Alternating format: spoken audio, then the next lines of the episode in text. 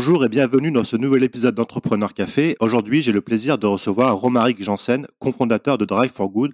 Bonjour Romaric. Bonjour Xavier. Alors Romaric, la traditionnelle question pour commencer notre discussion, est-ce que tu pourrais nous faire le, pitch de Drive for Good? Le pitch de Drive for Good, c'est parti. Bon, c'est un, exercice qu'on fait effectivement de, de temps en temps.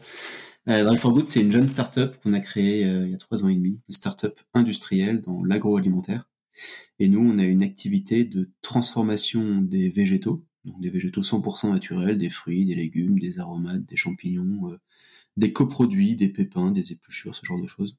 On transforme les, euh, les végétaux en poudre et en inclusion, comme petits morceaux, et qui vont avoir la particularité de conserver l'intégralité de leur qualité, euh, que ce soit les qualités organoleptiques, donc le goût, la couleur, la texture, et en même temps les qualités nutritionnelles. L'idée, c'est qu'après, on vend ces poudres et ces inclusions en tant qu'ingrédients, des ingrédients assez premium, qu'on vend à l'industrie agroalimentaire et de cosmétiques. Et donc, ce sont des clients qui vont ensuite utiliser nos ingrédients pour formuler leurs recettes. Et dans la formulation des recettes, des, produits qu'on mange au quotidien, hein, des, produits de snacking, des soupes, des sauces, des yaourts, des fromages, euh, des crèmes, des huiles, ce genre de choses. Et euh, dans cette formulation, ils vont pouvoir limiter le recours aux additifs tout ce qui est colorant, texture, arôme artificiel, puisqu'avec nos ingrédients, ils auront déjà euh, toutes les qualités initiales du produit. Donc on fait vraiment d'une pierre deux coups. Euh, d'un côté, on apporte le produit euh, qui est nécessaire pour la recette. Si on veut faire une recette avec un fruit, je sais pas moi, de la fraise, eh ben, on apporte de la fraise. Et en même temps, on va préserver et donc apporter la couleur de la fraise, l'acidité de la fraise, les nutriments de la fraise, ses arômes, et donc on n'a rien besoin de rajouter en plus. Ça, c'est tout est en poudre, donc vous faites pas les petits morceaux, euh, par exemple, si on prend un yaourt à la fraise, les petits morceaux de fraise euh, un peu séchés là qu'on peut retrouver dans les yaourts, c'est pas vous ça Ou c'est uniquement alors, la poudre Alors on fait aussi les inclusions, donc ce que j'appelle inclusion, c'est ça, c'est les petits morceaux. C'est en fait tout ça, ça rentre dans le champ des, des, réductions en poudre et en morceaux. C'est une question de granulométrie, on a quelque chose de plus ou moins gros, plus ou moins fin. Et donc quand c'est très fin, on appelle ça de la poudre, et quand c'est pas très fin, on appelle ça de l'inclusion. Et d'où viennent ces végétaux que vous utilisez? Nous aujourd'hui, on travaille principalement avec euh, le secteur agricole on essaye de créer un maximum de liens avec les agriculteurs locaux français, donc soit en direct, soit via des coopératives, euh, même parfois via des anciennes coopératives qui ont souvent été, enfin pour l'une d'entre elles qui a été rachetée par ces par ces agriculteurs et qui est devenue industrielle du, du fruit. Donc euh, voilà, on, va chez, chez ces personnes-là le plus proche possible de, de l'amont de la filière.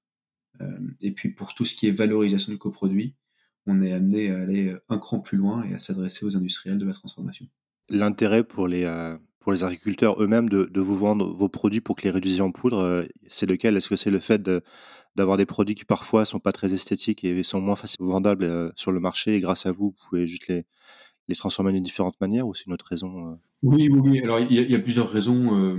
la première, c'est que un agriculteur, ce qu'il veut, c'est que son produit soit valorisé. soit il est valorisé en direct quand il est vendu via la GMS ou en direct pour être ensuite mis dans la cuisine du quotidien. Donc ça, ça marche bien que ce soit la cuisine industrielle ou la cuisine des particuliers. Mais il y a aussi évidemment l'idée de, de, mettre ces, ces, fruits, ces légumes, ces aromates euh, un peu partout dans l'industrie, un peu partout dans la consommation euh, du quotidien. L'industriel a besoin de produits naturels, donc là-dessus on se retrouve. Et effectivement, quand il s'agit de réduire en poudre, on se fiche pas mal de savoir si le produit est gros, petit, moche, beau, quoi que ce soit. Et ça, c'est vrai que ça arrange les agriculteurs parce que euh, aujourd'hui, ils ont des cahiers des charges avec certains clients qui nécessitent euh, des calibres très spéciaux, très particuliers. Et, euh, et, donc en fait, ils ont de la perte de matière de tout ce qui est hors calibre. Et nous, ça, on va le récupérer. Et alors, quand je dis qu'on va le récupérer, on va le racheter. Hein, c'est hyper important pour nous hein, de, racheter aux agriculteurs, de surtout pas essayer de grappiller pour récupérer gratuitement quoi que ce soit. Il y a un moment donné, l'agriculteur, il a fait son métier, il a fait son travail, donc c'est normal qu'il soit, qu'il soit payé. Donc on n'est pas là pour forcément payer moins cher les produits, mais on est là pour essayer de s'assurer une, une récurrence dans les appros, une capacité à créer un lien fort avec les, les agriculteurs et s'assurer que finalement ils ont envie de faire du business avec nous parce qu'on leur permet de valoriser quelque chose qu'ils auraient jeté si on n'avait pas été là. Et en termes de, de secteur, tu, tu citais dans l'agroalimentaire et la cosmétique, est-ce qu'il y a un secteur qui est plus important que l'autre ou c'est à peu près kiff-kiff en termes de, de secteur d'activité pour vous? Est-ce qu'il y en a un qui est plus demandeur de vos produits que l'autre? Alors, nous, assez naturellement, on a une boîte agro. On fait que des produits comestibles. Donc, on est plutôt orienté agroalimentaire. Maintenant, il y a une tendance de fond assez importante dans l'industrie cosmétique qui est euh, de travailler avec des produits justement comestible. La cosmétique se dit, si c'est bon pour la santé quand on le mange, bah c'est, ça peut pas être mauvais sur la peau quand on se, on met une crème sur la peau ou quand on va ingérer un complément alimentaire ou ce genre de choses. Donc finalement, les deux sont très liés, les deux marchés sont très parallèles. Et donc effectivement, on a beaucoup de demandes dans la cosmétique, euh, mais toujours sur des produits euh, comestibles, peu transformés, euh, sans chimie, sans rien. C'est vraiment la force de ce qu'on fait. Et aujourd'hui, je dirais qu'on est à, allez, 60-70% sur l'agroalimentaire et 30 à 40% sur la cosmétique. Et est-ce que, dans le terme d'agroalimentaire, est-ce que vous avez des, best-sellers? Est-ce que vous vendez plus des, fruits que des champignons ou, autres? Ou est-ce que c'est en termes de répartition de type de produits C'est un peu dur à dire pour le moment parce qu'on est encore jeune. Euh, on n'a pas encore de grosses tendances qui se dégagent, on est encore dans une phase très exploratoire. On a à peu près euh, une vingtaine de références au catalogue. Euh, ce qui est sûr, c'est que quand on parle à la cosmétique, c'est essentiellement des aromates et des plantes type médicinales, ou alors des coproduits. Et quand on parle à l'agroalimentaire, on est assez peu sur le champignon, on va être pas mal sur le fruit et le légume. bon, le fruit, on a pas mal de concurrents. Il y a des attentes très fortes parce que les gens sont vraiment très habitués au, aux, arômes et à ce genre de choses. Donc euh, sur le fruit, c'est pas là où c'est le plus simple. Euh, ça se valorise très bien, mais, pas forcément sur des gros volumes. En revanche, le légume est une tendance qui croît énormément parce que c'est beaucoup moins cher à mettre en œuvre pour un industriel. Et en fait, les légumes sont pleins de goût et surtout sont pleins de vitamines et pleins de sucre, beaucoup plus qu'on ne pense. Donc finalement, c'est un moyen de sucrer et d'enrichir nutritionnellement quelque chose à moindre coût. Et en plus, pour nous, c'est un peu l'aubaine parce que les légumes sont beaucoup plus facilement produits en France que certains fruits qui sont, si je prends les fruits rouges, extrêmement chers en France. Si on parle de concurrents pour vous, vos concurrents principaux, du coup, c'est des vendeurs, je ne sais pas si on l'appelle ça comme ça, mais des vendeurs d'arômes artificiels et autres qui euh, étaient traditionnellement ceux qui fournissaient bah, les arômes pour les, pour les soupes et autres. C'est un peu ça que vous allez concurrencer ou c'est des gens qui font exactement la même chose que vous? Alors nous, on a différents types de concurrents. On va dire, on a vraiment le, le concurrent euh, frontal c'est plutôt euh, ce que tu évoques en deuxième, euh, en deuxième catégorie. Donc, ce sont les gens qui, qui font du séchage, qui font de la poudre, qui font des morceaux déjà euh, secs.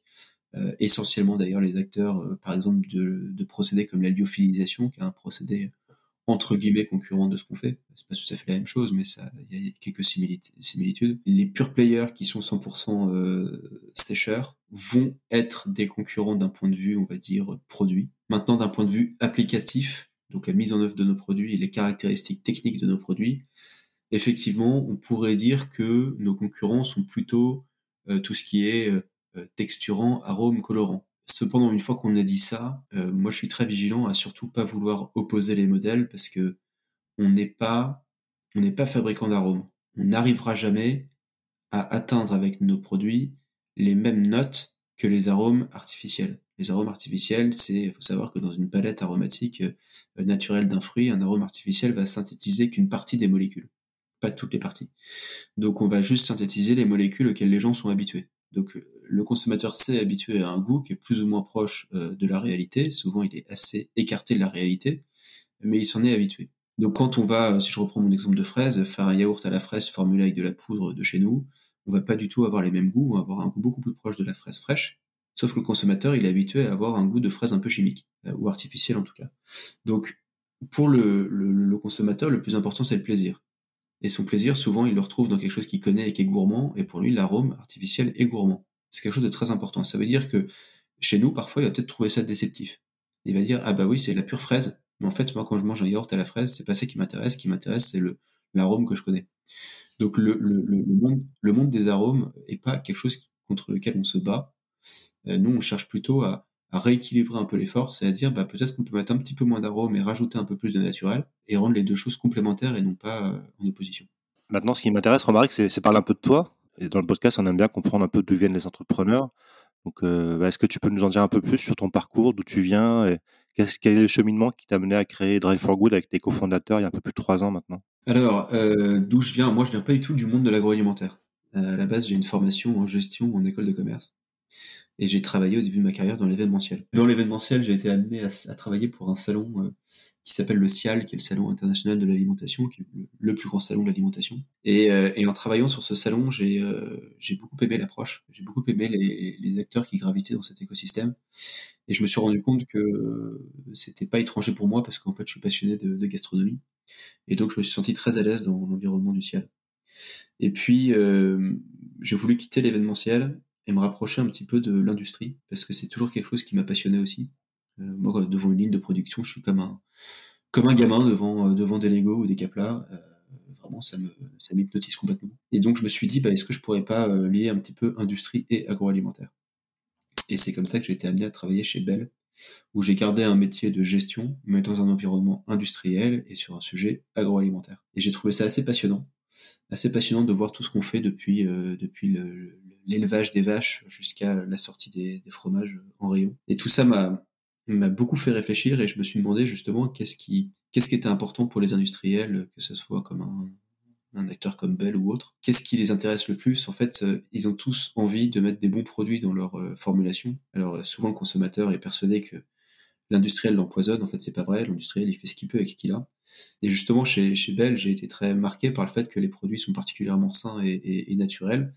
Euh, et c'est pas forcément l'image qu'on imagine. On a l'impression que c'est très transformé, alors qu'en fait, pas du tout. Et, et je me suis dit, bah, qu'est-ce qui intéresse ces industriels-là? Et ce qui intéresse, c'est la matière première, donc c'est l'ingrédient. Et très souvent, alors notamment dans le laitier, l'ingrédient frais est assez peu compatible avec une ligne de production, parce qu'en fait, l'eau dans les ingrédients, c'est ce qui c'est ce qui met un peu le bazar dans une ligne de prod. C'est ce qui fait que la microbiologie est pas stable, c'est ce qui fait que les process sont, sont, sont pas, sont pas stables, qu'on va avoir des déphasages, qu'on va avoir des problèmes comme ça, qu'on va avoir de l'opposition dès qu'il y aura la matière grasse. Or, la matière grasse, c'est quand même utile parce que c'est ce qui exauce le goût, et tout le monde finalement aime bien le gras, pas se mentir. Euh, et l'eau est assez incompatible avec le gras. Donc finalement, c'est euh, la partie sèche qui m'intéressait, et je me suis dit, il faut apporter des ingrédients secs de bonne qualité pour que les industriels puissent travailler avec des bons produits, et donc à la fin, avoir un produit le plus sain et le meilleur possible. C'est vraiment comme ça que c'est venu. Donc c'est en visitant des lignes de production, en voyant des, produits sortir, euh, que je me suis dit, bah aujourd'hui, si on est capable d'avoir une bonne matière première, on n'a pas besoin de béquilles.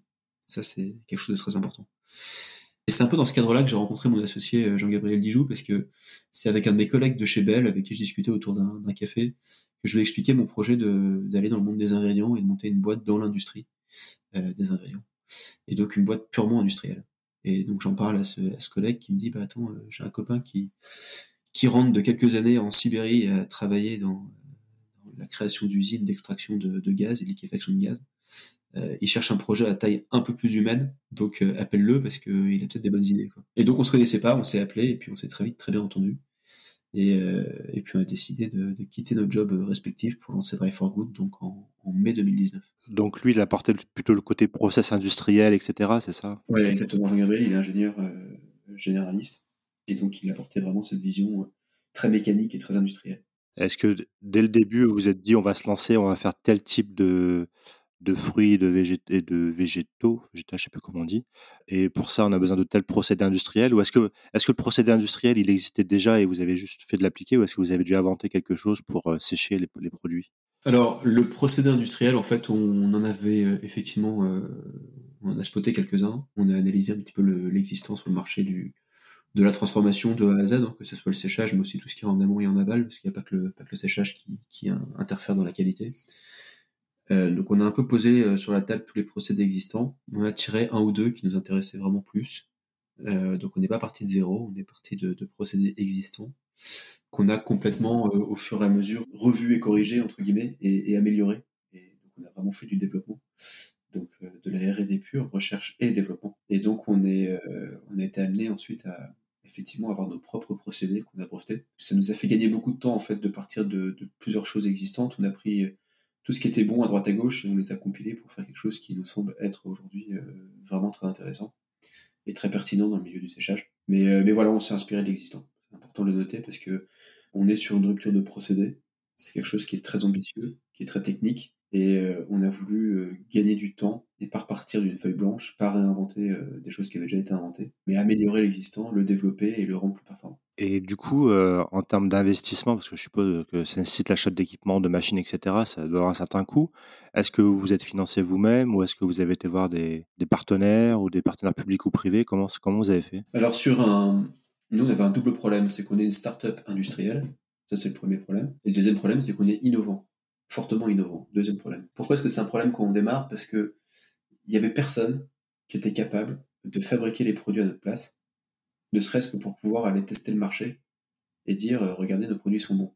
Et comme ils sont bons, on va pouvoir les fabriquer nous-mêmes maintenant. Euh, ça, ça marchait pas. Donc il a fallu créer des machines. sans avoir de garantie sur le produit fini et la qualité du produit fini. Et donc ça, c'était une vraie prise de risque. Donc on est allé voir effectivement des investisseurs à qui on a expliqué tout ça. On a dit, écoutez, voilà, le, projet c'est ça. On pense que ça devrait marcher. on a expliqué toutes les raisons qui nous permettaient d'y croire. Et ils nous ont suivis, ils ont dit, ok, bah, on, investit pour voir, voir ce que ça donne. Donc ils ont investi euh, en 2019 dans une première levée de fonds. Et ça nous a permis de fabriquer une petite machine de laboratoire qui permettait de vérifier que ce qu'on imaginait fonctionnait. Et en ordre de grandeur, est-ce qu'on parle de, dizaines, de centaines de milliers d'euros ou est-ce que c'est euh C'était quelques centaines de milliers d'euros parce que on reste, dans l'industrie, donc si tu veux, la, moindre, la moindre machine euh, se compte en centaines de milliers d'euros. Pour que les gens puissent comprendre justement les problématiques euh, ce que vous avez quand vous faites des startups industrielles, c'est qu'on ne parle pas juste d'acheter des PC. Quoi. Ouais, je, vais te dire, il y, a, deux sujets. Il y a le sujet euh, achat de machines qui coûte cher, c'est clair. Hein. quand on parle d'inox, de, de, pompe, de vanne, de fluide, bah, c'est des, problématiques et d'automatisme, c'est des problématiques qui coûtent cher. Mais il faut rajouter à ça encore une fois le côté innovant. Et donc, si tu veux, toute la partie prototypage et conception. Donc, c'est du bureau d'études, c'est des ingénieurs, c'est tout ça. Donc, c'est du temps ingénieur, c'est ça coûte très cher. Et donc, on a, on a sorti une première machine euh, fin 2019. On, avait tout conçu avant la levée de fonds. On a levé des fonds, on avait le bon de commande prêt à être signé, on a levé les fonds, on a signé le bon de commande, et euh, la machine était livrée six mois plus tard. Tout ça, c'était avant le Covid, quand à l'époque, les, stocks euh, permettaient de le faire, les entreprises étaient réactives, il n'y avait pas de problème d'approvisionnement, les prix étaient encore à peu près raisonnables. donc, on s'en est sorti à ce moment-là. Et ça, ça nous a permis de faire nos premiers tests produits euh, début 2020 et constater qu'en fait, on s'était pas, pas complètement trompé puisque nos produits étaient vraiment très bons. Et on s'est dit, bon, bah, on tient quelque chose, maintenant, il faut le développer. Tu disais justement que vous aviez des commandes euh, prêtes à être euh, signées dès que vous auriez la machine. Ça veut dire que vous aviez tout de suite été voir des clients potentiels pour leur vendre votre idée? Exactement. Bah, en fait, on a présenté ça à des premiers clients en juin 2020 qui, en fait, ont trouvé le concept vraiment très bon. et pas que le concept, hein, les produits très bons. Et donc on s'est dit bon bah on a la preuve produit, on sait que ça fonctionne. On a trois quatre clients qui euh, pour qui ça fait vraiment la différence par rapport à, l'existant. Euh, et c'est un point très important sur la partie produit. On n'est pas là pour euh, évangéliser, on est là pour substituer. Et ça change tout. Ça veut dire que dans une démarche de, de prospection, on va voir des gens qui utilisent des produits concurrents et on leur dit bah regardez nous on fait ça. On vous donne un échantillon et vous nous dites ce que vous en pensez. Et en fait, dans plus de 80% des cas, euh, les gens nous disent mais euh, c'est exceptionnel ce que vous faites. Quand est-ce que vous êtes prêt à, produire plus? Et donc on est rentré dans une deuxième phase qui était maintenant comment on fait pour industrialiser? Et alors là, c'était une phase euh, qui est très longue parce que ça veut dire faire de la R&D pour adapter des machines et les rendre industrielles. Parce que c'est bien de faire une machine de labo, mais si elle n'est pas industrialisable, ça sert à rien. Donc comment on, on, rend industrialisable la machine? Et ensuite comment on industrialise en soi? Comment on, on trouve un bâtiment, comment on trouve des équipes, comment on trouve des machines, comme des fabricants de machines, euh, voilà, tous, ces sujets-là. C'est le, fameux passage à l'échelle. Ouais, je ne sais pas si c'est le passage à l'échelle, c'est un passage à une échelle. On n'est pas encore dans ce que j'appelle, moi, la phase du déploiement. On n'est pas encore en déploiement. On est en phase pilote, on est sorti du labo. Euh, J'aurai peut-être l'occasion d'y revenir dans le podcast, mais on est sorti du labo et euh, ça nous a pris trois ans. Et là maintenant, on ouvre une nouvelle page qui est une phase pilote qui va durer à peu près trois ans aussi sur un nouveau site dans lequel on vient d'emménager. Bah justement, parlons-en du coup euh, où vous en êtes euh, maintenant à ce jour. Tu parlais beaucoup des bah, comment ouvrir une usine, comment recruter des gens. Est-ce que vous y avez réussi? Est-ce que vous avez pu créer une usine, recruter des gens? Et si oui, comment vous y êtes pris? Alors effectivement, donc on a eu une phase laboratoire, comme je disais, pendant trois ans où on a recruté quelques personnes. On a relevé des fonds une deuxième fois en 2021, euh, ce qui nous a permis justement d'expliquer de, à nos investisseurs quel était le, projet de, pilote qu'on avait, euh, qui consistait à recruter des équipes, euh, trouver un bâtiment et ajouter des nouvelles machines plus grosses et plus performantes. On a fait livrer notre première grosse machine fin 2021. Et euh, donc elle tourne depuis à peu près un an. Et, euh, le problème, c'est qu'on avait un, gros souci de place. Donc on jouait à Tetris dans un petit labo avec une grosse machine qui faisait 80 mètres carrés, donc c'était pas évident. 3 mètres de haut, enfin bref, des contraintes industrielles dans un local pas du tout approprié. Donc on a travaillé avec un promoteur immobilier qui a construit un bâtiment pour nous à Sergi, un bâtiment de 1000 mètres carrés. Et donc, bah, il a quand même fallu euh, prendre un peu de temps pour valider le projet, récupérer le permis de construire, signer un bail, euh, faire construire le bâtiment, emménager. Donc ça veut dire faire aussi tous les travaux d'aménagement intérieur pour être conforme aux normes agroalimentaires. Sur ce point-là, on entend, beaucoup de choses en ce moment sur le fait que libérer du foncier pour construire des usines, notamment pour les startups industrielles, en France, c'est plus compliqué qu'ailleurs, en Europe. Est-ce que, est que toi, tu as vécu des grosses difficultés pour euh, bah, trouver le terrain, euh, pouvoir construire l'usine, etc. Ou, combien de temps ça a pris à peu près? Je ne sais pas si c'est plus dur en France qu'ailleurs, aucune idée là-dessus.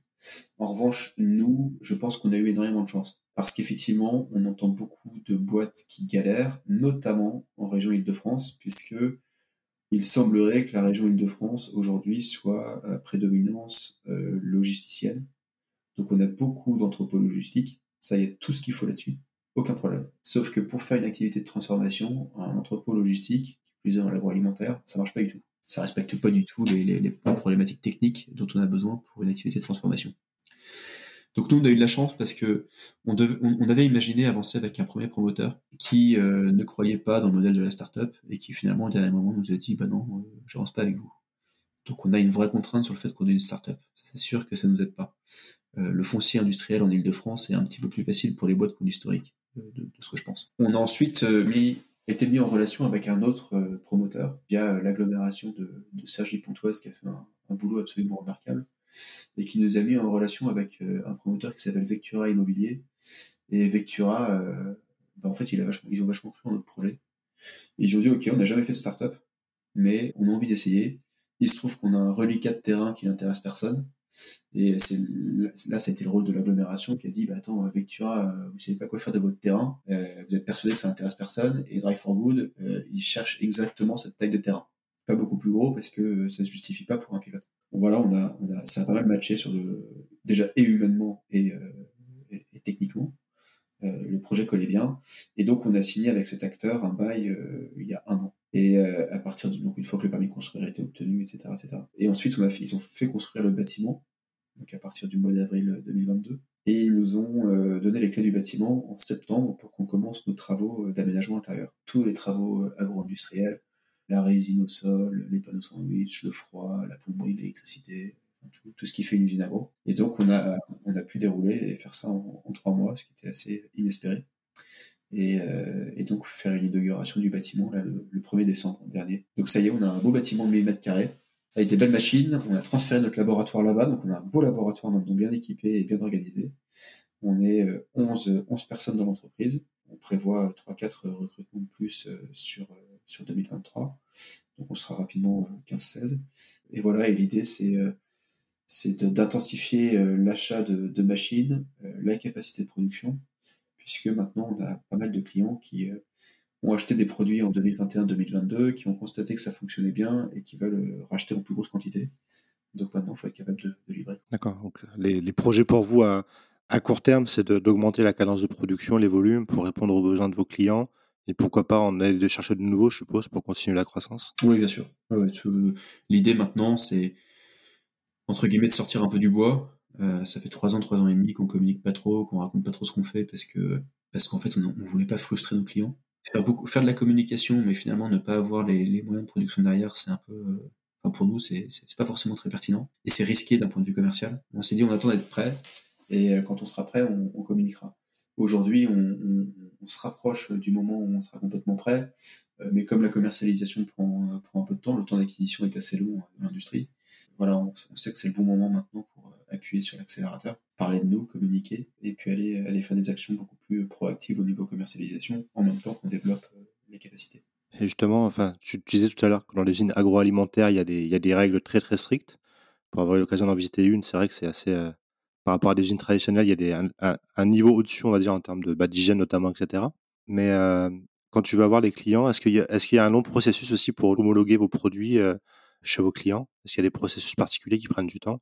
Vu que c'est des produits comestibles, je suppose qu'il y a un long process. Alors, oui et non. En fait, euh, le plus important pour les clients, au final, c'est euh, qu'on respecte un cahier des charges qui est imposé par un organisme euh, de certification extérieure.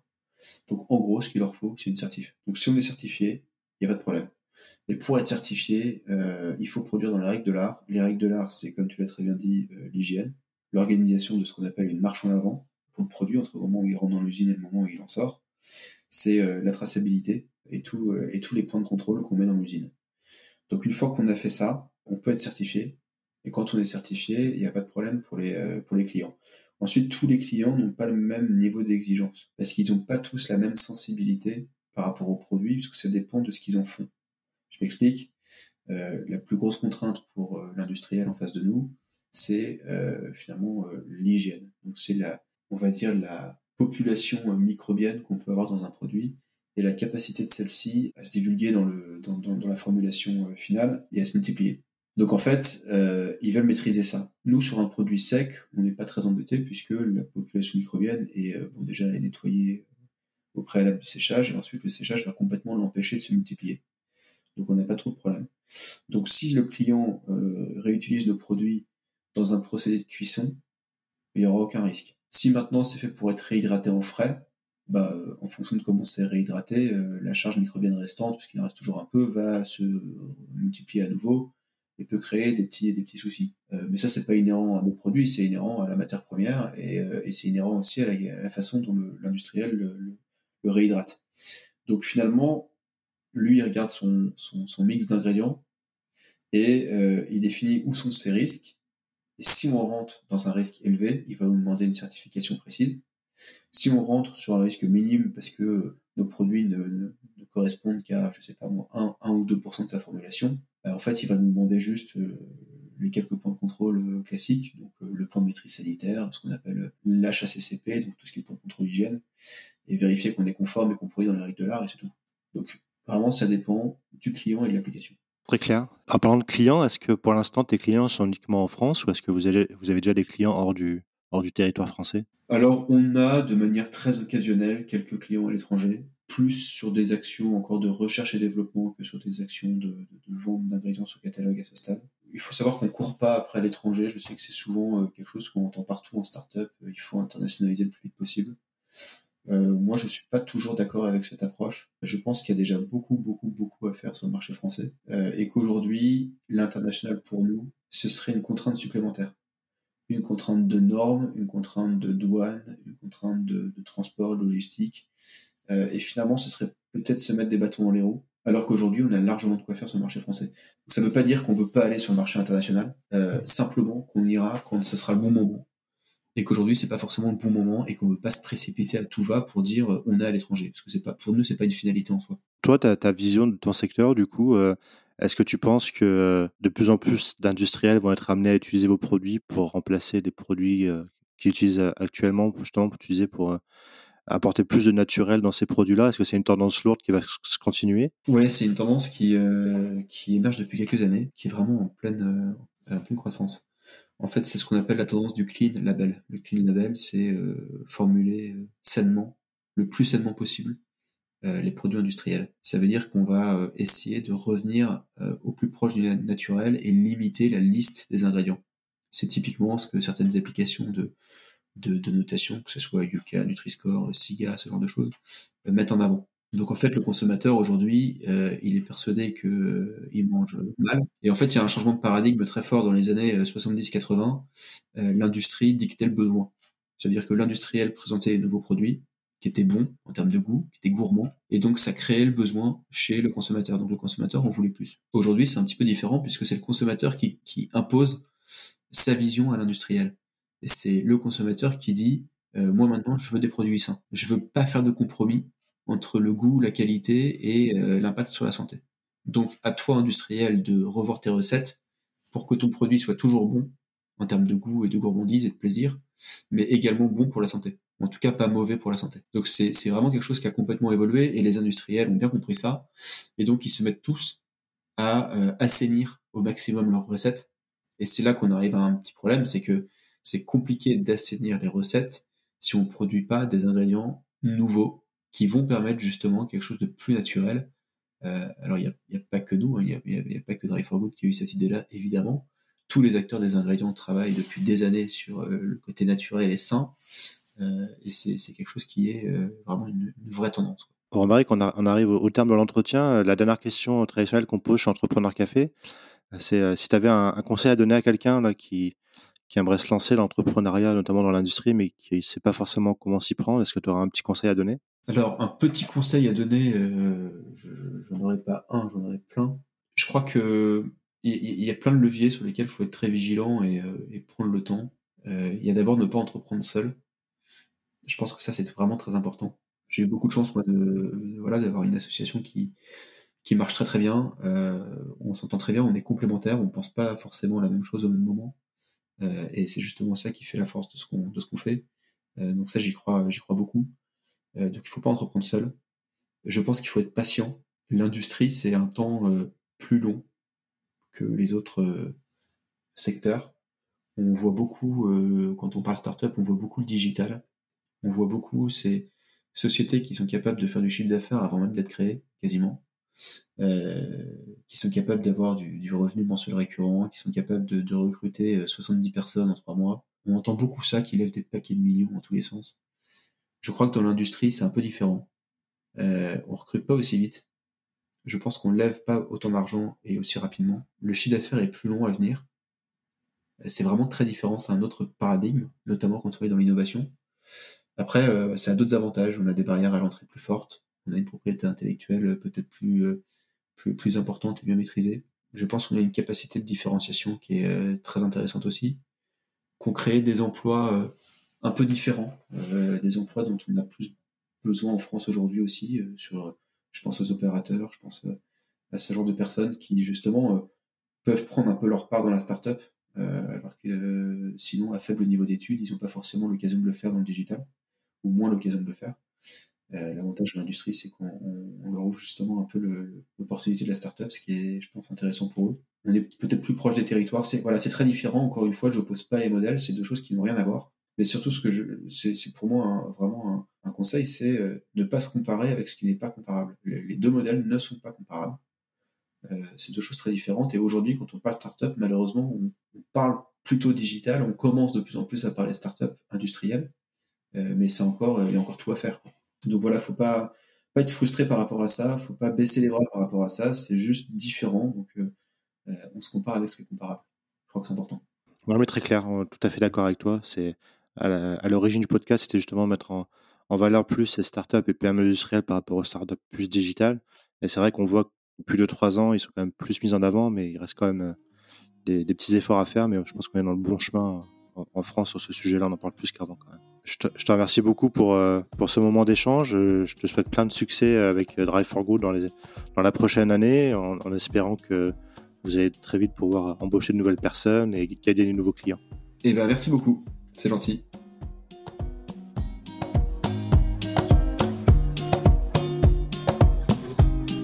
Et voilà, merci à tous de nous avoir écoutés jusqu'au bout. J'ai été ravi de vous faire partager ce moment avec cet entrepreneur très inspirant. N'hésitez pas à nous soutenir et laisser vos commentaires sur nos réseaux sociaux LinkedIn, Twitter et Instagram, ou bien encore nous laisser 5 étoiles et un avis sur Apple Podcast. Nous vous donnons rendez-vous jeudi prochain pour le prochain épisode de nos podcasts. À jeudi!